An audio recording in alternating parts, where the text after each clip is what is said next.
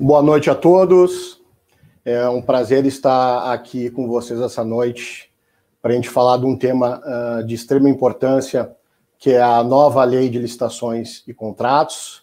Não poderia deixar de agradecer a os mais de 100 inscritos né, uh, na nossa live de hoje, né, conforme eu havia falado e conforme foi uh, divulgado, direcionado para vocês. A temática de hoje é as principais alterações da nova lei de licitações e contratos públicos, né? Recebo diariamente ligações desde a publicação da lei me questionando qual é a minha opinião, se eu achei uma lei boa, se efetivamente ela vai vingar e por aí vai, tá? Pessoal, essa é uma questão que vai, de vai depender muito especialmente da aplicabilidade dessa lei, tá? Porque o Brasil, como todos vocês bem sabem, é, é um país com muitas legislações, ocorre que muitas delas não se tem a aplicabilidade devida. Então, para responder essa pergunta, só o tempo.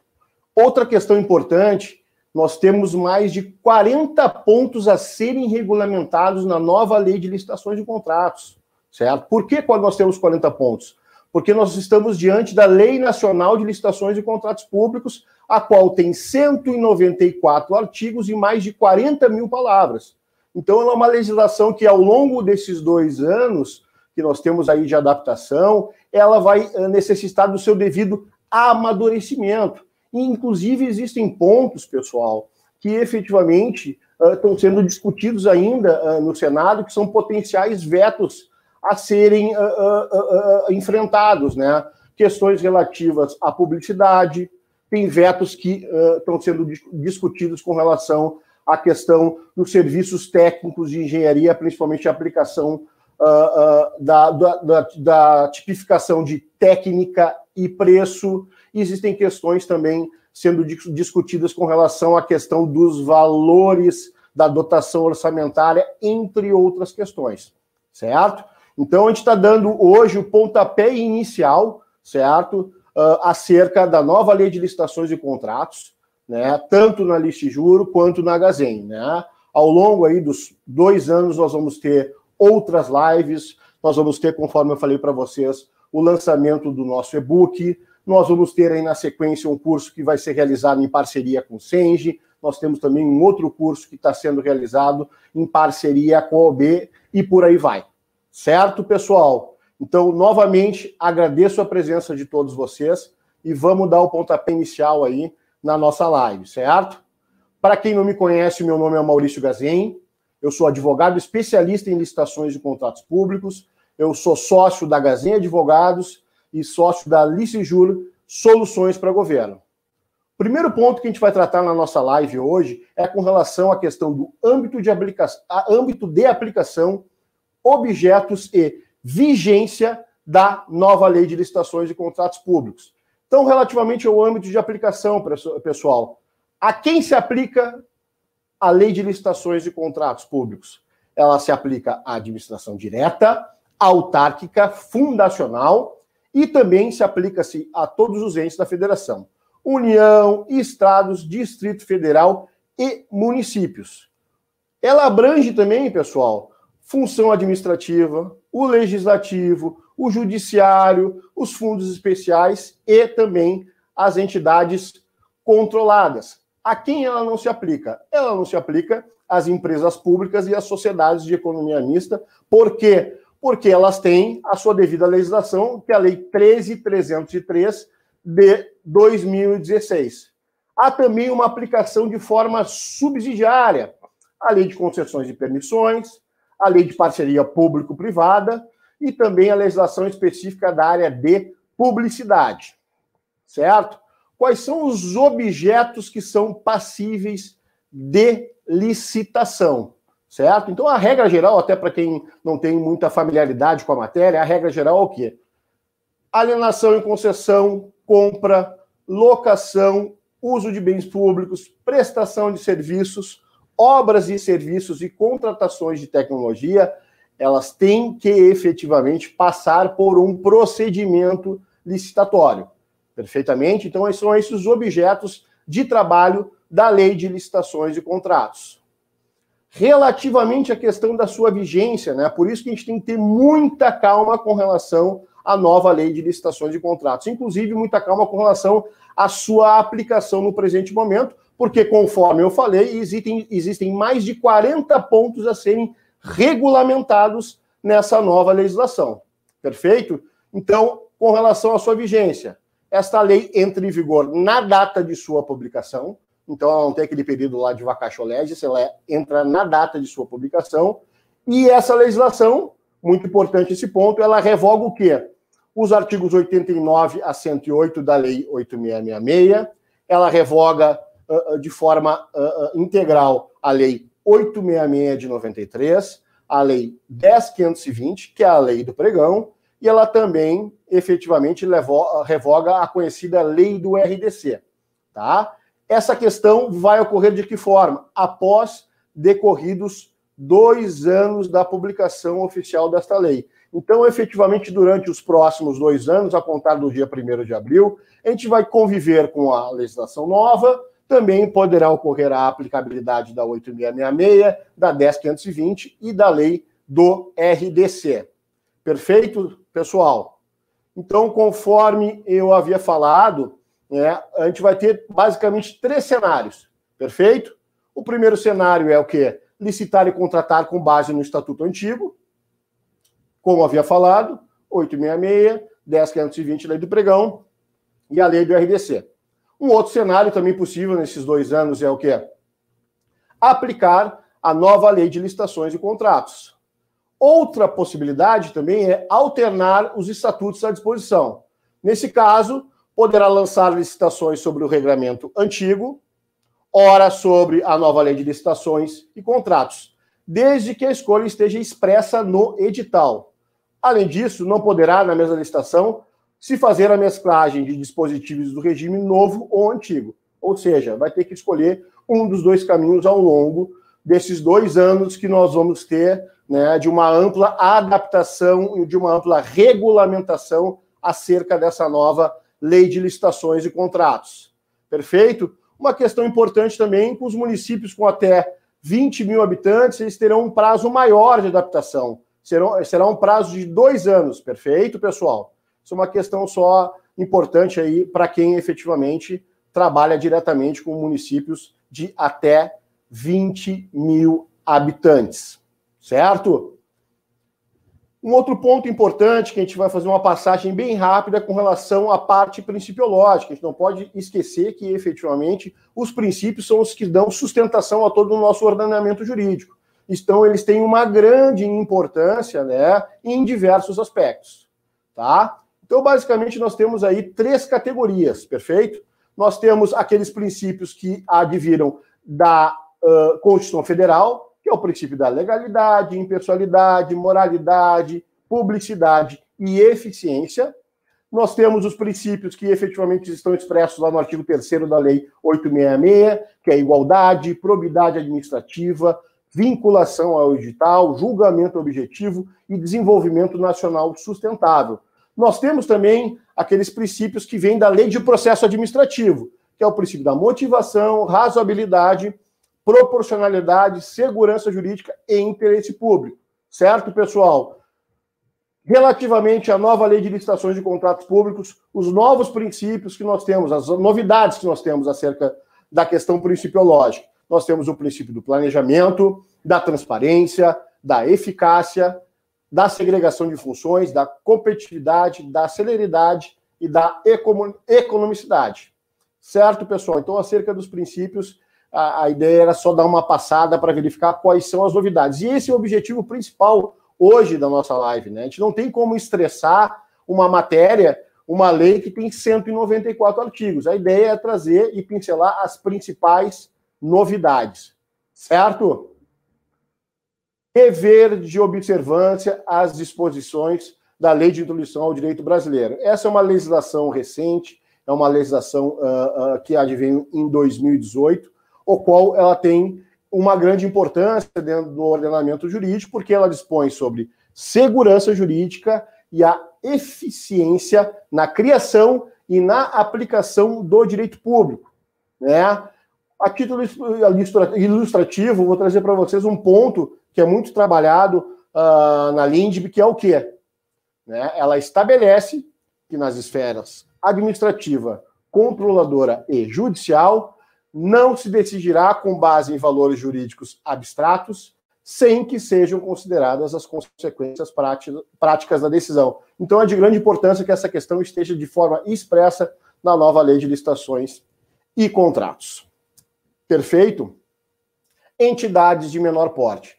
Muito se discute até hoje com relação à questão dos benefícios da Lei Complementar 123, né, que são os benefícios que são dados nos procedimentos licitatórios às microempresas e empresas de pequeno porte, né, que basicamente são aquelas, aquelas uh, uh, benesses, digamos assim, com relação à questão do empate ficto, com relação à possibilidade de apresentar uma certidão de regularidade vencida e ter prazo ao longo do procedimento licitatório para regularizar essa situação. E também há muita uh, discussão com relação ao fato de muitas vezes, né, uma microempresa recém-criada participar de um procedimento licitatório de milhões de reais e acabar efetivamente ganhando esse procedimento licitatório e muitas das vezes não tendo condições de executar. Então, nós temos uma nova regra acerca dessa situação que, de certa forma, eu entendo que é uma regra interessante e justa dentro uh, de um quadro. Perfeito? O que, que nós temos? Tá?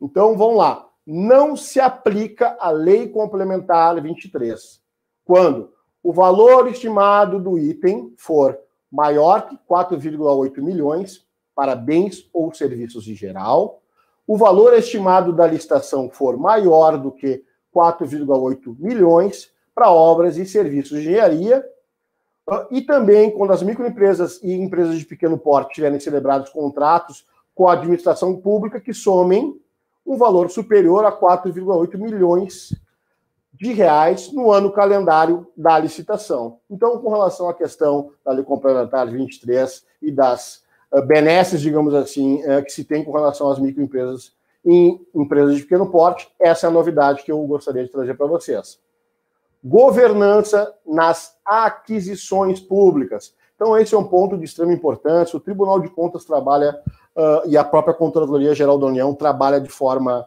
uh, uh, majestosa, na minha opinião, com relação a essa questão da governança. Eles têm feito um trabalho muito forte, vem trazido diversos regulamentos falando com relação à parte de governança nas contratações públicas, governança efetivamente na administração pública de maneira geral. Então, alguns pontos aí que efetivamente eu pensei da lei, que, na minha opinião, são uh, novidades extremamente positivas para o ecossistema de licitações e contratos públicos, e principalmente de contratações públicas. Né?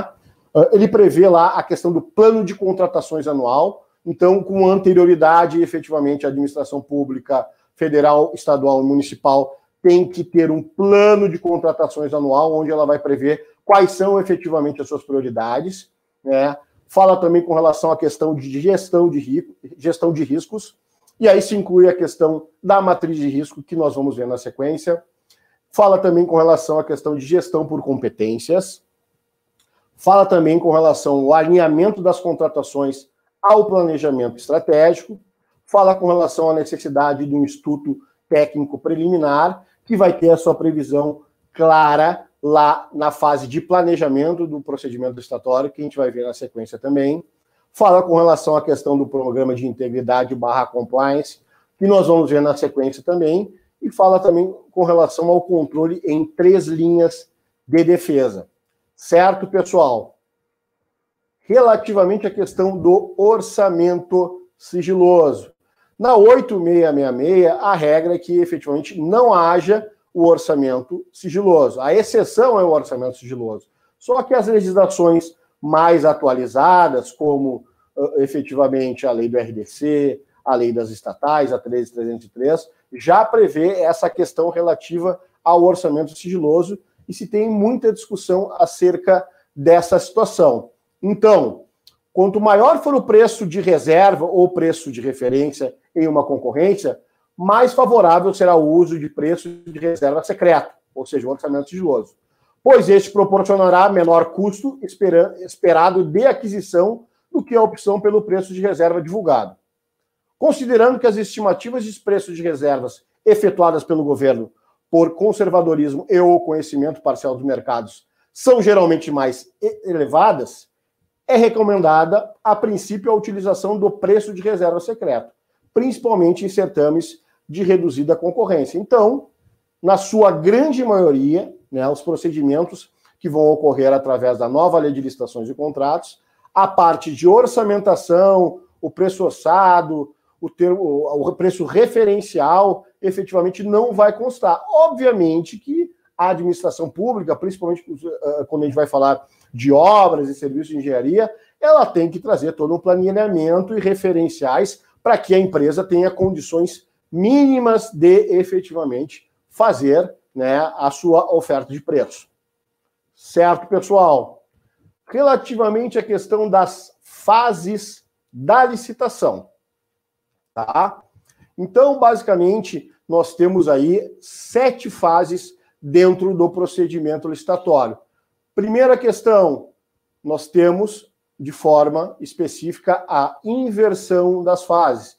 Então, aquela, aquele modelo antigo, por exemplo, da concorrência, onde tinha habilitação, prazo recursal, abertura das propostas, prazo recursal, efetivamente ele não vai existir mais. Nós temos agora a inversão das fases, ou seja, primeiro a abertura das propostas e muito possivelmente a disputa de lances, depois ocorre a habilitação da empresa vencedora. É a sistemática consagrada já há muito tempo dentro do pregão eletrônico. Outra questão importante que nós temos também somente um recurso.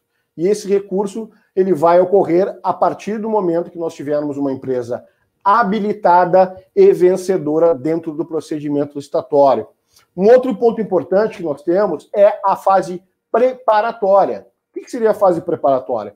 A fase preparatória é a fase interna do procedimento licitatório. É aquela fase que ocorre antes da divulgação do edital. E o que, que nós temos de novidade dentro dessa fase preparatória? A gente tem a questão lá uh, do estudo técnico preliminar, ou seja, vai, deve, deverá ocorrer um estudo técnico preliminar antes, antes de se dar andamento dessa necessidade do poder público de forma interna no órgão.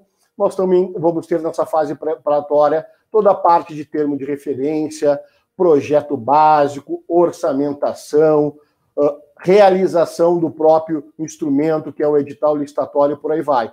Então, também nós vamos ter a questão aí, a necessidade de um parecer jurídico acerca da legalidade ou não da contratação.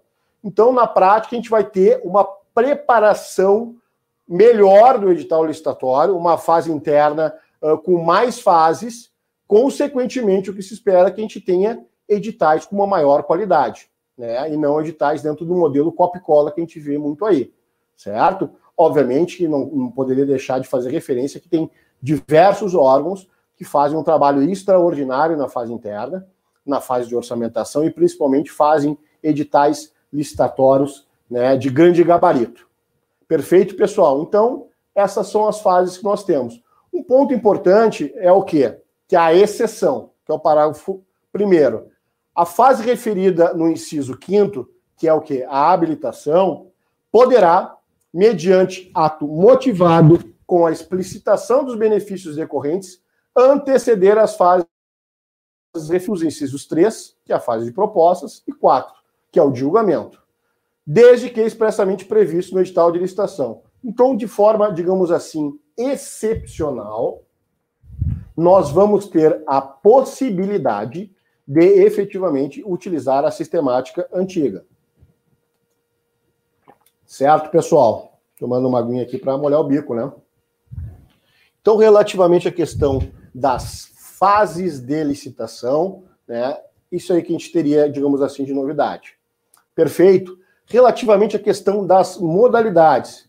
Primeira questão, nós não temos mais aquela sistemática de modalidade intimamente ligada àquela tabela de valores, né? Ah, se a licitação é no valor acima de 1 milhão e 500, a sistemática é concorrência, se é abaixo é tomada de preço, por aí vai.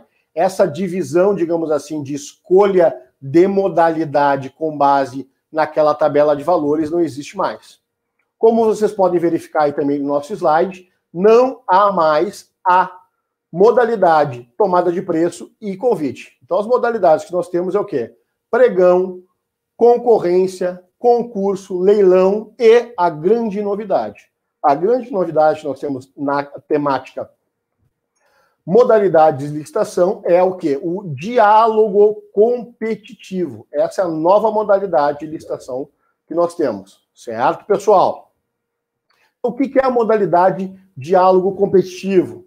A modalidade uh, de diálogo competitivo é a modalidade de licitação para contratação de obras, serviços e compras em que a administração pública realiza diálogos com licitantes previamente selecionados, mediante critérios objetivos, com o intuito de desenvolver uma ou mais alternativas capazes de atender às suas necessidades, devendo os licitantes apresentar proposta final após o encerramento dos diálogos é restrita a contratações em que a administração vise a contratar objeto que envolva as seguintes condições: inovação tecnológica ou técnica, impossibilidade de o um órgão ou entidade ter a sua necessidade satisfeita sem a adaptação de soluções disponíveis no mercado e impossibilidade de as especificações técnicas serem definidas com precisão suficiente pela administração.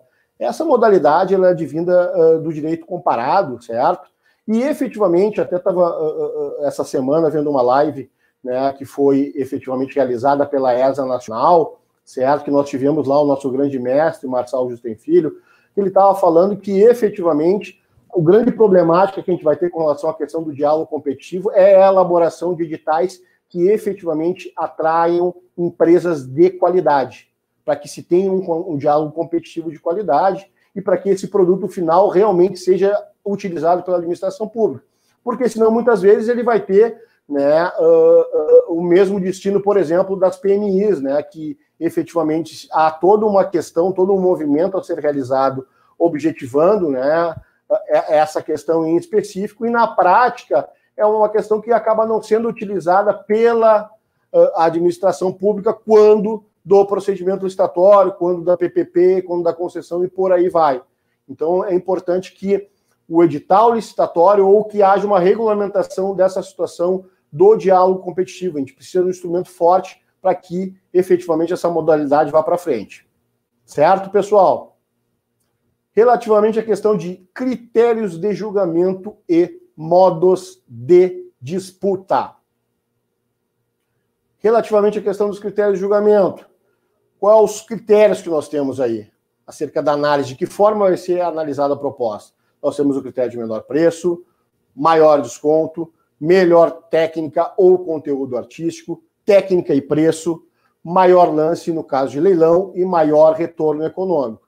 As duas, as duas grandes novidades que a gente tem acerca dessa temática, a primeira delas é com relação à questão da técnica e preço, onde é fixado já de forma expressa os percentuais, é 70% para a técnica e 30% para a questão relativa ao preço.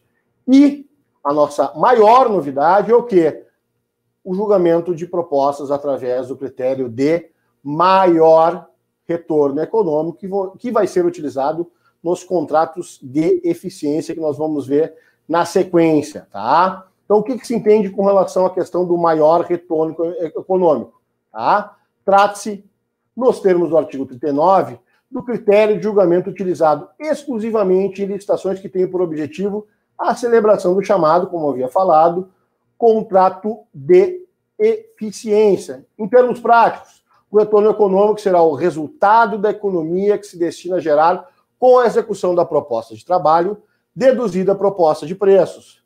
Uma questão importante relativamente a essa questão, que também há a previsão relativamente aos prazos de vigência, né, diferenciados para os contratos de eficiência. Conforme o artigo 110, que a gente vai rever lá na frente, né, poderão ter prazos, contratos de até 10 anos, onde não há investimento, e de até 35 anos nos contratos com investimento. Então, esses contratos de eficiência, na prática, eles vão ter né, o seu prazo bem alongado em comparado às regras anteriores que nós temos aí, por exemplo, de até cinco anos. Perfeito? Então a gente vai ter o prazo de 10 e o prazo de 35 anos. Perfeito, pessoal? Relativamente à questão dos modos de disputa.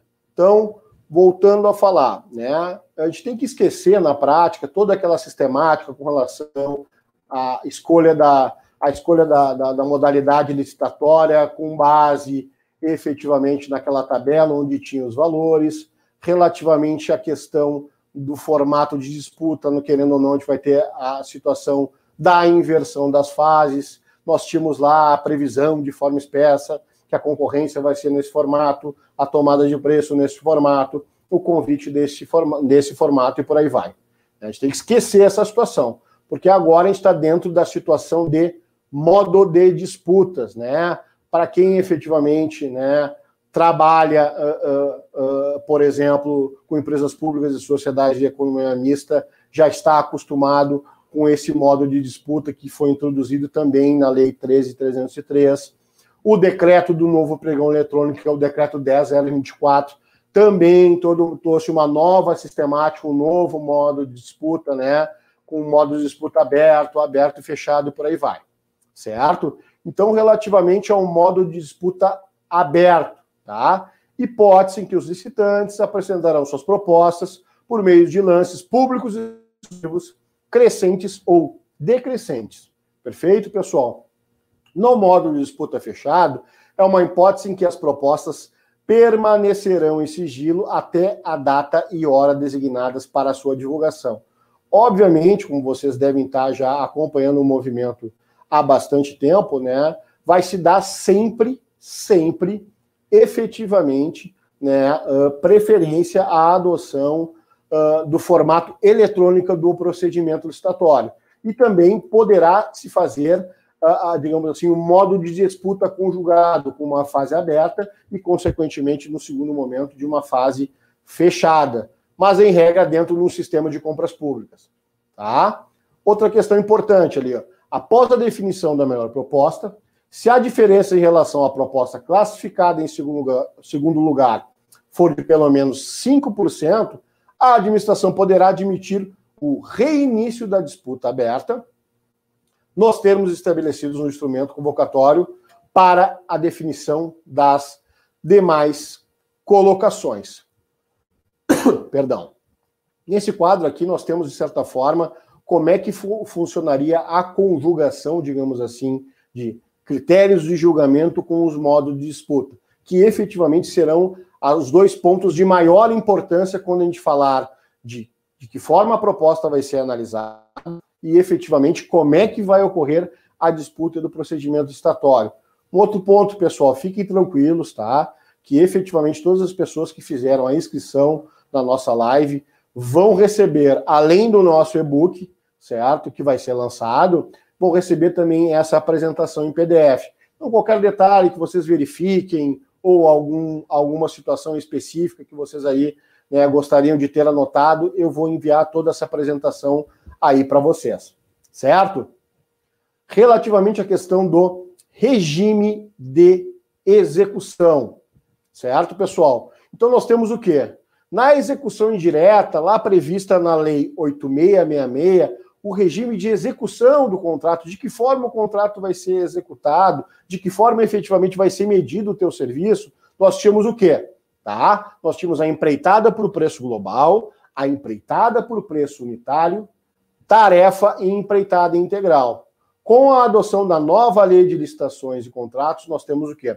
A contratação integrada, a contratação semi-integrada e o fornecimento barra prestação de serviços associados. Perfeito? Essas são inovações que efetivamente já estavam previstas lá na lei do RDC e efetivamente na lei das estatais.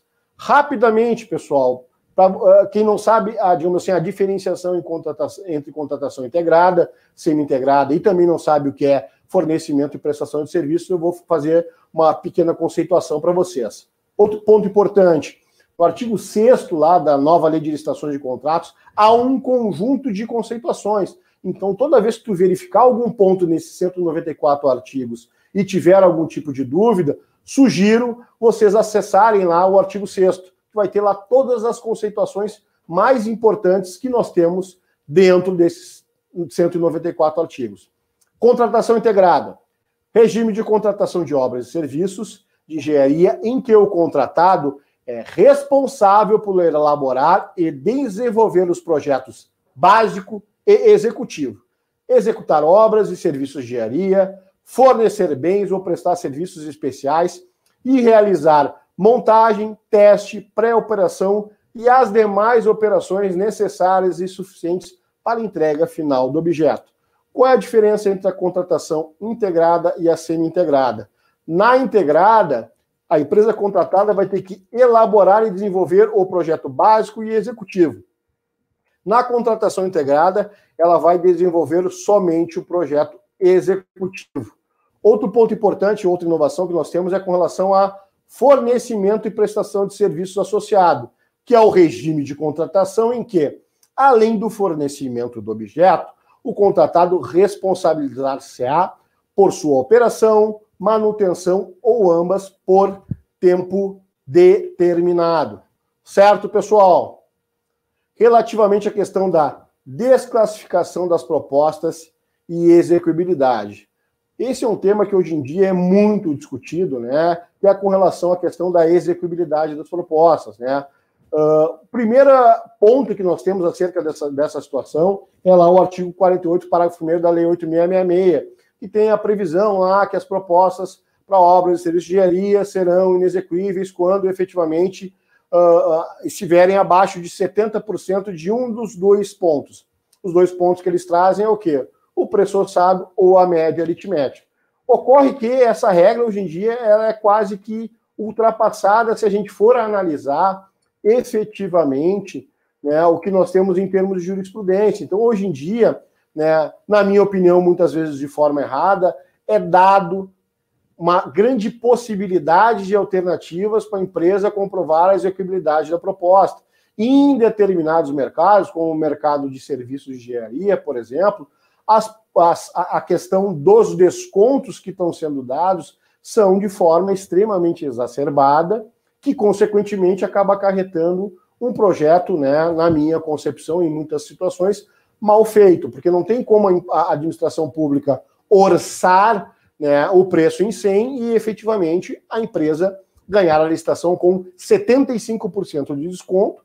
Vai lá o órgão, dá a possibilidade dessa empresa efetivamente comprovar a execuibilidade, ele efetivamente faz uma justificativa mal feita, na minha concepção, essa justificativa é aceita e essa empresa é contratada. Então a gente tem que ter muito cuidado com relação a essa questão da execuibilidade. Não só da execuibilidade, tem se dado em muitos casos possibilidades e mais possibilidades da empresa corrigir a sua proposta. Né? Cadê o formalismo do procedimento licitatório? Né? Essa é uma regra que, efetivamente, além da regra do formalismo, mas a isonomia ela tem que ser respeitada. Certo? Então, o que, que essa legislação traz com relação à questão da desclassificação de propostas e principalmente questão de vícios insanáveis. O que é vício insanável? Não obedecerem às especificações técnicas pormenorizadas no edital. Apresentarem preços inexequíveis ou permanecerem acima do orçamento estimado para a contratação. Não tiverem a sua execuibilidade mostrada quando exigido pela administração. Apresentarem desconformidade com quaisquer outras exigências do edital desde que efetivamente insanável. Relativamente à questão da execuibilidade, se traz um marco importante, mas vai depender da sua aplicabilidade, certo? Então, as novidades em relação à legislação anterior se dão nos elementos e critérios de análise da execuibilidade e inexecuibilidade das propostas. O que, que fala o parágrafo 4 do artigo 59? Ele estabelece que, no caso de obras e serviços de engenharia, serão consideradas inexequíveis as propostas cujos valores forem inferiores a 75% do valor orçado pela administração. Então, efetivamente, a gente tem um parâmetro muito melhor de análise da execuibilidade, porque não é com base na média aritmética, certo? Além disso, a nova lei passa a exigir garantia adicional do licitante, quando a sua proposta for inferior a 85% do estimado para a contratação, em valor equivalente à diferença entre o orçado pela administração e a proposta formulada. Então, querendo ou não, nós estamos um novo parâmetro acerca dessa situação. Mas não, não, nós, nós não podemos esquecer que, além da questão desse parâmetro, sempre vai ser dada a possibilidade, conforme a jurisprudência consagrada do Tribunal de Contas da União, da empresa efetivamente apresentar justificativos com relação à execuibilidade da sua proposta. Então, a gente vai ter que verificar como essa situação, na prática, vai funcionar. Questão de desempate. Essa é uma questão de extrema importância, porque, na minha opinião, nós temos novos critérios de desempate que as empresas, desde então, vão ter que efetivamente se prepararem para quando estiverem diante de uma situação de desempate, elas terem uma vantagem competitiva perante o seu concorrente. Por quê? Vamos lá. O que, que a lei fala? Após atendido o disposto no Estatuto Nacional da Microempresa e Pequeno Porte, não podemos esquecer que nós temos a questão lá, após, por exemplo, a fase de lances, é, o primeiro critério que tem que ser analisado é o quê? O critério da Lei Complementar 123. Num segundo momento, em caso de empate, a gente adota os critérios que nós vamos verificar agora. Então, quais são a ordem de critérios de desempate? Perfeito? Primeiro critério de desempate que nós temos: disputa final. Hipótese em que os licitantes empatados poderão apresentar nova proposta em ato contínuo à classificação.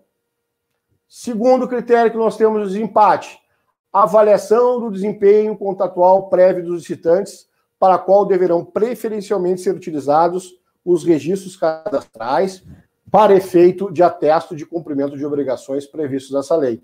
Então é importante, a gente vai ver ao final da nossa apresentação, nós vamos ter o Portal Nacional de Contratações Públicas. Nesse portal nacional vai ter todas as informações com relação ao licitante, vai ter todas as divulgações editais, os principais atos vão ter que ser divulgados, os contratos vão ter que ser disponibilizados, lá vai ter o Cadastro Nacional das Empresas inidôneas e por aí vai. Ou seja, a gente vai ter um grande banco de dados sobre a temática contratações públicas, certo?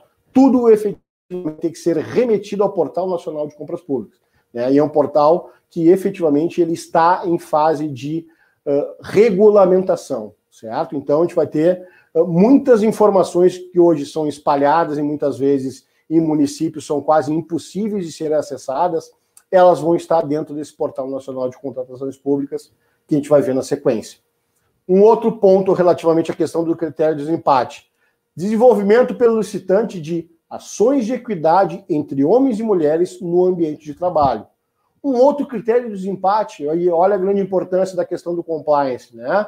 Então, desenvolvimento pelo licitante de programa de integridade. Então, o que, que nós temos? Essa é a seguinte ordem e critérios de desempate que nós vamos ter. Então é importante que a empresa tenha um ranqueamento bom no Portal Nacional de Compras Públicas. É importante que a empresa faça ação de, desde já, faça ações de equidade entre homens e mulheres no ambiente de trabalho e, muito especialmente, que a empresa efetivamente tenha o efetivo, né, o efetivo programa de integridade, que se, se tem um compliance que efetivamente funcione na prática e não uh, somente, né, uh, muitas vezes que a gente acaba verificando, né, que é um compliance uh, que serve só para o público externo, internamente ele não funciona na prática. Certo, pessoal? Mas essa não é a temática do nosso live hoje. Perfeito? Outra questão importante. Não havendo desempate com base nos critérios que a gente acabou de ver, após exaurido todos os critérios, assegura o artigo 60, parágrafo 1 da nova lei de licitações, a preferência aos bens e serviços produzidos ou prestados por. Vamos lá. Preferência aos bens e serviços produzidos ou prestados por empresas estabelecidas no território do órgão ou entidade de administração pública estadual licitante ou no estado em que se localiza o órgão ou entidade de administração pública municipal licitante.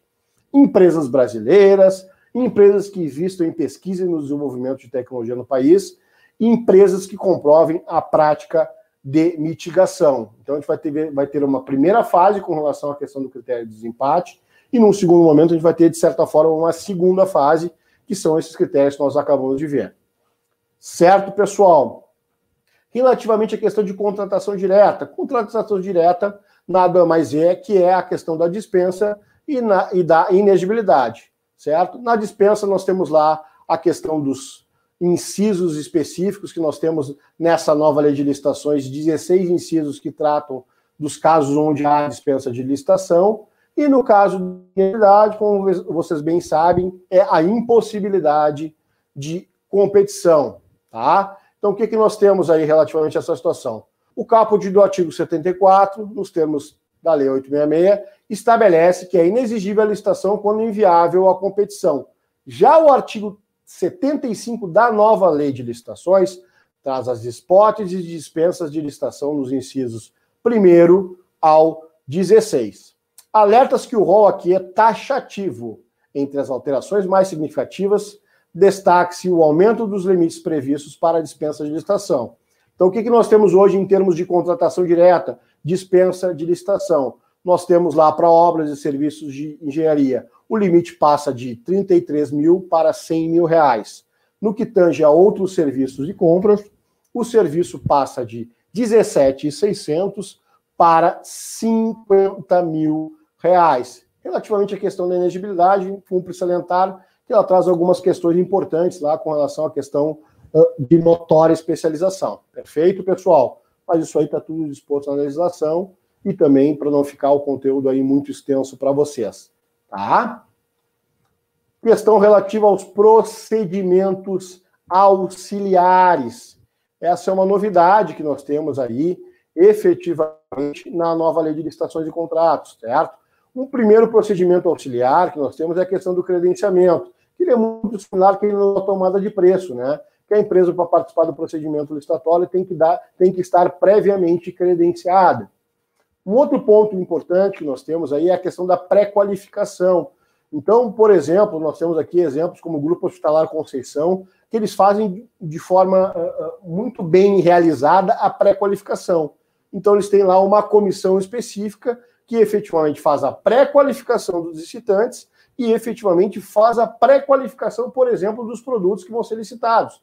Então, muitas vezes, em determinados casos, só consegue participar de uma licitação do Grupo Hospitalar Conceição se a tua empresa estiver previamente cadastrada e se o produto estiver previamente cadastrado e aprovado. Então, efetivamente, eles têm lá essa comissão que efetivamente te dá um prazo de um ano com relação à qualificação do teu produto, tu manda amostra, eles analisam, e aí, num prazo de 20 a 30 dias, eles efetivamente acabam emitindo um laudo com relação à aprovação ou não desse produto. Então, para determinados casos, funciona e muito. Nós temos a questão do procedimento de manifestação de interesse, que é muito utilizado uh, na área de PPPs. Nós temos o nosso registro de preço, né, que é previsto na Lei 7892, lá de, o Decreto 7892 de 2003, também conhecido por todos. E agora nós temos a questão do registro cadastral, que vai ser criado lá dentro lá do nosso Portal Nacional de Compras Públicas, certo? Então vai ter um registro cadastral que efetivamente as empresas vão poder fazerem. Certo, pessoal? Uma outra novidade que nós temos aí é a questão do BIM, perfeito? Então, em licitações de obras e serviços de engenharia e arquitetura, sempre que é adequada ao modelo da licitação, será preferencialmente adotada a modelagem da informação da construção, certo? Que é a Building Information Modeling ou tecnologias e processos integrados similares ou mais avançados que venham a substituí-la. Nós temos já, desde 2019, um movimento com relação à questão da utilização do BIM pela administração pública. Em nível federal, já é amplamente utilizado. Né? Duas referências importantes que nós temos com relação ao BIM é efetivamente o decreto 9983 de 2019 e efetivamente o decreto federal 10306 de 2020, que inclusive já fixa prazos com relação à obrigatoriedade de adoção do BIM quando a gente for falar de licitações de obras e serviços de engenharia e arquitetura. Certo, pessoal? Nosso segundo tópico agora é um tópico de extrema importância, então nós temos algumas situações que a gente vai tra tratar acerca dos contratos administrativos. A gente não pode esquecer que os contratos administrativos quando a gente fala aí uh, de contratos para com a administração pública, eles são contratos onerosos, são contratos adesivos, e na prática eles são contratos que acabam sendo, de certa forma, desiguais, porque a gente tem um conjunto de direitos para a administração pública e um conjunto de deveres efetivos para o contratado. Por quê? Porque efetivamente a gente está diante da supremacia do interesse público sobre o privado. Essa é a principal justificativa que se dá com relação a essa desigualdade, de contra, uh, desigualdade contratual quando a gente uh, for analisar direitos e deveres. Perfeito, pessoal? Então a gente tem aqui efetivamente, dentro dessa nova legislação, também as cláusulas exorbitantes. O que são cláusulas exorbitantes? São possibilidades que efetivamente a administração pública tem de modificação unilateral do contrato, extinção unilateral do contrato, fiscalização da execução, aplicação de sanções administrativas, ocupação provisória de bens móveis e imóveis. Certo, pessoal? Um outro ponto que a gente tem aqui é com relação à questão da garantia contratual. A gente se mantém com os três modelos de garantia que nós temos, perfeito? Que é o calção em dinheiro ou títulos da dívida pública, nós temos a questão do seguro garantia e nós temos efetivamente a questão da fiança bancária. A grande novidade que nós temos acerca dessa questão da garantia contratual é com relação à questão dos percentuais. Né? Então, nós temos ali uma avaliação de até 5 e até 10. Então, segundo a lei 14133, em regra, a garantia poderá ser de até 5% do valor inicial do contrato. Fica autorizada, entretanto, a majoração desse percentual para até 10%, desde que justificada mediante análise da complexidade técnica e dos riscos envolvidos. Nós temos também essa novidade que é com relação à garantia de até 30% do valor contratual. Nas contratações de obras e serviços de engenharia de grande vulto, grande vulto, grande porte, é acima de 200 milhões de reais, tá? Conforme prevê a legislação. Poderá ser exigida a prestação de garantia somente na modalidade seguro-garantia, com cláusula de retomada prevista no artigo 102 da nova lei, em percentual equivalente a até 30% do valor inicial do contrato. Certo, pessoal? Uma outra grande novidade que nós temos é a questão relativa à matriz de risco. O que, que fala a nova lei de licitações de contratos públicos? A matriz de risco é cláusula contratual definidora de riscos e de responsabilidades entre as partes e caracterizadora do equilíbrio econômico-financeiro inicial do contrato. Em termos de ônus financeiro, decorrente de eventos supervenientes, a contratação obrigatória quando a contratação referir-se a obras e serviços de grande vulto ou forem adotados os regimes de contratação integrada e semi-integrada. Então, efetivamente, há uma obrigatoriedade nas contratações integrada e semi-integrada com relação à previsão de matriz de risco.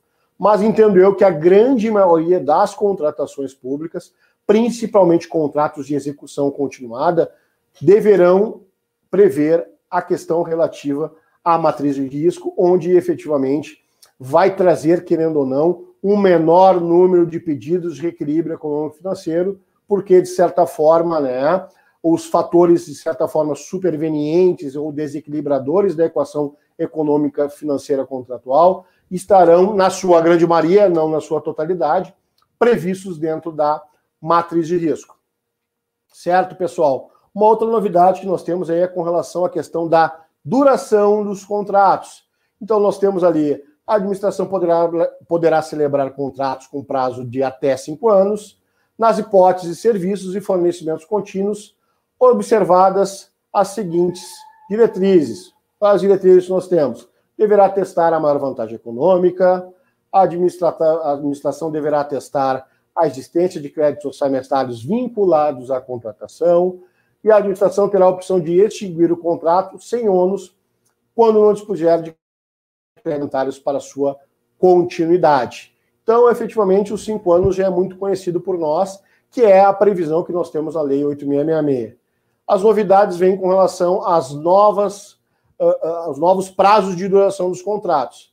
Então, a administração poderá celebrar contratos com o prazo de até 10 anos, nas hipóteses previstas nas alíneas F e G, no inciso 4, que é com relação à questão de produtos produzidos no Brasil, questões relativas à calamidade pública, Forças Armadas, também refere outros incisos que têm relação lá com os casos de, de dispensa em face de questões relativas à segurança nacional. Conforme eu havia falado anteriormente, nós temos a questão dos contratos de eficiência. Então, nos contratos de eficiência, conforme nós já falamos, nós podemos ter o prazo de até 10 anos nos contratos sem investimento ou até 35 anos nos contratos com investimento. Nós temos uma outra situação específica também, que nos casos de operação continuada de sistemas estruturantes de tecnologia da informação, poderá ter a vigência máxima de até 15 anos. Então, efetivamente, a gente teve uma adaptação muito grande com relação a essa questão da duração dos contratos. E, efetivamente, principalmente nos contratos de eficiência, ou até mesmo nesses contratos estruturantes de tecnologia, se justifica que nós temos um prazo contratual maior, até para que efetivamente a empresa que está investindo efetivamente nesse contrato, ela tenha a possibilidade de, ao longo dos anos, conseguir o retorno desse investimento. Certo, pessoal? Relativamente à questão do que é um contrato de eficiência. É o contrato cujo objeto é a prestação de serviço, o qual poderá incluir a realização de obras e o fornecimento de bens, com o objetivo de proporcionar economia ao contratante na forma de redução de despesas correntes, remunerando o contratado com base em percentual da economia gerada. Certo, pessoal? Relativamente à questão do reajustamento de preço, a gente tem uma pequena diferenciação ali, o reajustamento em sentido estrito, que é quando não houver regime de dedicação exclusiva de mão de obra ou predominância de mão de obra, mediante previsão de índices específicos ou setoriais. Nós temos de forma expressa a questão da repactuação, tá? que é quando houver regime de dedicação exclusiva de mão de obra ou predominância de mão de obra, mediante a demonstração analítica da variação dos custos. Né? Perfeito? Então, um outro ponto importante com relação a essa questão do reajuste eh, de preço, que já está consagrada há bastante tempo pela jurisprudência, pela Lei 1092, que trata do reajustamento de preços. Perfeito? Mas vamos lá. Serão, o reajuste, serão repactuados mediante solicitação do contratado, o reajuste de preço, em que haja apresentação de demonstração analítica da variação dos custos contratuais com data vinculada a a data da apresentação da proposta para custos decorrentes do mercado, ao acordo, à convenção, à convenção coletiva ou ao dissídio coletivo, ao qual a proposta esteja vinculada para os custos de mão de obra.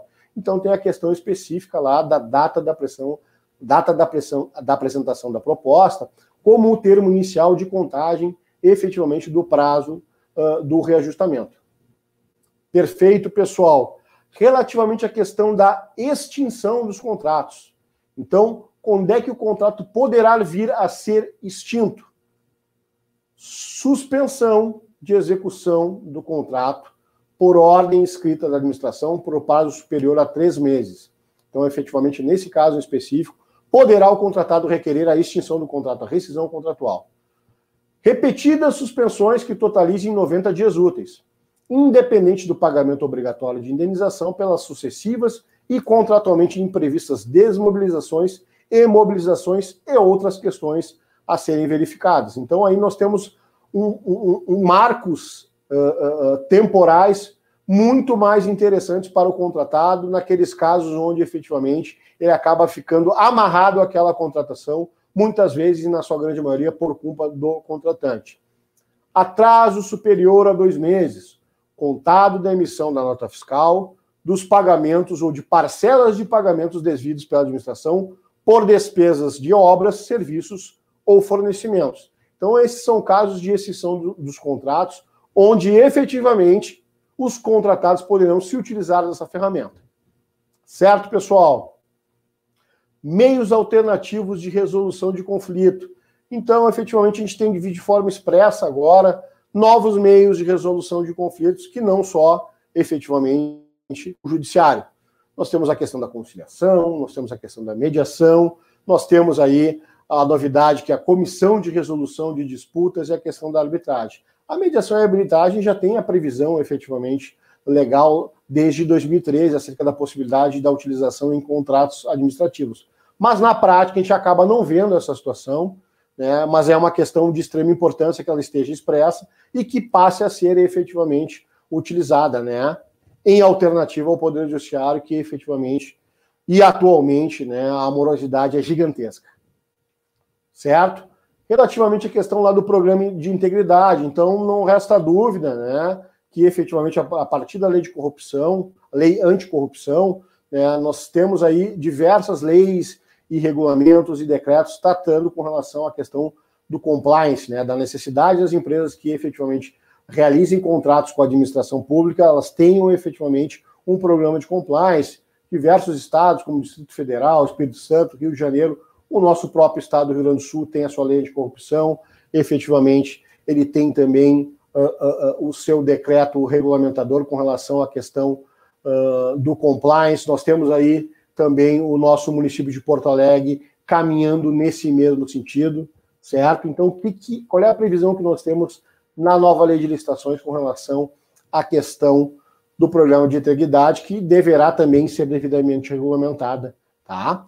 Nas contratações de obras, serviços e fornecimentos de grande vulto, o edital deverá prever a obrigatoriedade de implantação de programa de integridade pelo licitante vencedor no prazo de seis meses, contado da celebração do contrato, conforme regulamento. Então, já está na cara que efetivamente é uma situação que deverá ser regulamentada, muito especialmente o que, que vai ser exigido do contratado em termos de apresentação da conformidade e da aplicabilidade do seu programa de integridade. É uma situação que já vem avançando há bastante tempo, já encontra-se muito bem, ah, muito avançada aqui no estado do Rio Grande do Sul, inclusive determinados órgãos da administração pública estadual já estão requerendo essa situação em específico. Certo? Relativamente à questão dos prazos, pessoal, então é importante que a gente tenha alguns prazos aí diferentes com relação à parte de impugnação, pedido de esclarecimento e recurso, mas muito especialmente a gente tem prazos para a administração pública responder determinados pleitos. Aí que está a grande importância dessa situação. Qual é a novidade que nós temos? Com relação à questão de impugnação digital e pedido de esclarecimento. Nós temos o prazo de três úteis antes da data da abertura das propostas e a resposta será divulgada no sítio eletrônico oficial no prazo, efetivamente, conforme verificado, de três dias úteis, certo? Então, esse é o prazo, efetivamente, que ingressar com a impugnação edital ou ao pedido de esclarecimento. Prazo para administração, prazo para decisão. A administração tem o dever de explicitamente emitir decisão sobre todas as solicitações reclamações relacionadas à execução do contrato. Então, essa é a grande situação. Muitas vezes há um ofício lá relativamente à necessidade de alteração de determinada situação contratual, há um ofício requerendo lá a necessidade, por exemplo, um reequilíbrio econômico-financeiro do contrato, ou um assunto relativo a uma desapropriação, a um licenciamento, por aí vai. Né? Tem vários pleitos, várias necessidades que, ao longo da execução contratual, o contratado possui. E muitas vezes a administração pública fica um, dois, três, quatro, seis meses, um ano e não responde efetivamente a demanda que foi repassada a ela e muitas vezes é condicionante para a correta e necessária execução contratual. Então, a administração terá o prazo de um mês para decidir, admitida a prorrogação motivada por igual período. Se na prática vai funcionar, nós não sabemos, mas pelo menos nós temos a ferramenta. Certo? Prazo para pagamento. Após decorrido o prazo de 45 dias, contado da emissão da nota fiscal, em razão do atraso, haverá, conforme o caso, a atualização do débito vencido pelo quê? Pelo Índice Nacional de Preços ao Consumidor Amplo Especial, que é o IPCAE, pelo Índice Nacional de Custos da Construção, que é o INCC, ou por índice que vier a substituí-lo, incidirão juros de mora de 0,2%. A grande questão que nós temos relativamente a essa questão dos prazos de pagamento é que muitos órgãos fazem o represamento da emissão das notas fiscais. Então, nós temos de forma clara lá que esse prazo de 45 dias ele é contado da emissão da nota fiscal. Agora, se efetivamente há o represamento por parte do órgão, como é que efetivamente vai se dar o start com relação à contagem desse prazo de 45 dias? Por isso que efetivamente né, o contratado tem que estar muito atento com relação a essa situação, tem que colocar os pleitos necessários e, efetivamente, se for o caso, buscar a via judicial e, em muitos casos, né, pode-se adotar, inclusive, né, para, fins de cobrança, para fins de cobrança, a tese que vem efetivamente vingando muito na via judicial, que é efetivamente a contagem do prazo através do período de medição. Certo, pessoal? Prazo para recursos, nós temos o quê? Três dias úteis para recurso, três dias úteis para contrarrazões e efetivamente para a administração pública proferida uma, uma decisão será em até 10 dias úteis. Né? Quando eu falo de recurso, recurso contra inabilitação, contra desclassificação, contra anulação, revogação e por aí vai. Certo, pessoal? Relativamente à questão de infrações e sanções. Então, o que, que nós temos, assim, de forma bem resumida, tá, pessoal? Nós temos a manutenção das infrações barra sanções de advertência, multa, impedimento de licitar e contratar e declaração de nulidade para licitar e contratar. E contratar. Nós temos a tipificação uh, de uma forma bem mais bem melhor posta com relação às condutas. Nós temos também uh, aspectos a serem considerados com relação à questão da dosimetria das sanções. Então, efetivamente, tal ato é tal percentual, tal ato é tal prazo de suspensão e por aí vai certo? Percentuais máximo de 30% e mínimo de 0,5% no caso das multas. Então aí nós temos um aumento do percentual máximo de 10 para 30. Nós temos a questão, a necessária instauração de comissão para conduzir o processo sancionatório.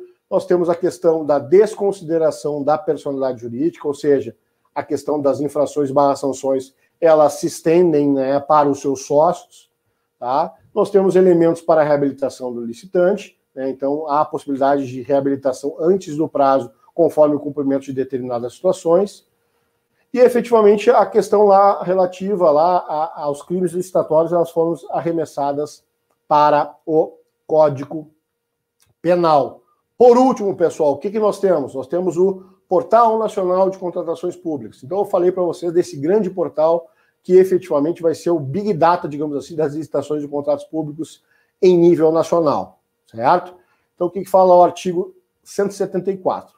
A nova lei cria o Portal Nacional de Contratações Públicas, sítio eletrônico oficial destinado à divulgação centralizada e obrigatória dos atos exigidos por essa lei, realização facultativa das contratações pelos órgãos e entidades de todos os entes federativos. Com esse portal, busca-se padronizar e dar ferramentas necessárias para a realização de licitações de contratos em toda a administração pública, melhoramento da previsibilidade e segurança jurídica dos processos licitatórios. Então, se busca efetivamente, né, através dessa nova legislação, querendo ou não, uma unificação das informações, uma padronização, a utilização da tecnologia, entre outros pontos em específico.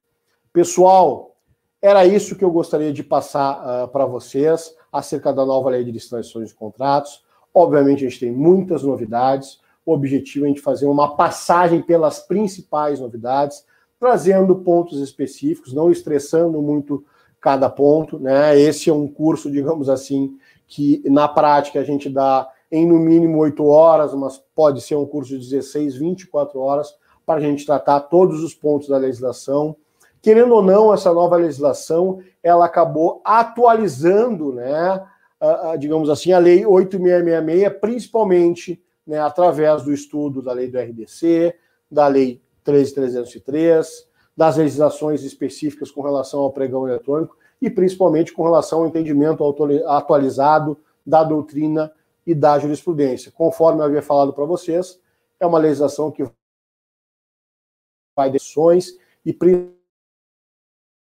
vai depender da sua aplicabilidade. Conforme eu havia falado para vocês também, vai ser enviado para todas as mais de 100 pessoas, que eu agradeço imensamente, que se inscreveram na nossa live, vai ser enviado. Eu tenho certeza que os pontos aí eu acabei, de certa forma, falando com a, a rapidez né, que é da minha pessoa de maneira geral, que todo mundo conhece, mas não fique, fiquem tranquilos que vocês vão receber a apresentação na íntegra e grande, a da grande maioria das informações que eu passei para vocês vão estar efetivamente uh, dentro dessa apresentação. Uh, a nossa apresentação também, a gente vai fazer um lançamento na próxima semana do canal do YouTube da Licejur. Então, vai lá essa, essa apresentação, outros vídeos que nós estamos produzindo para vocês e demais conteúdos. Também uh, indico para vocês né, que vocês sigam aí as nossas redes sociais, né, tanto a HZM quanto a Licijur, né, nós temos o Facebook, Instagram, LinkedIn, agora nós temos aí efetivamente o YouTube, semanalmente, né, no mínimo três vezes por semana a gente traz novidades para vocês acerca uh, do mundo das licitações, dos contratos administrativos, certo? Muito obrigado, uma boa noite para todos vocês, um abração e foi um prazer.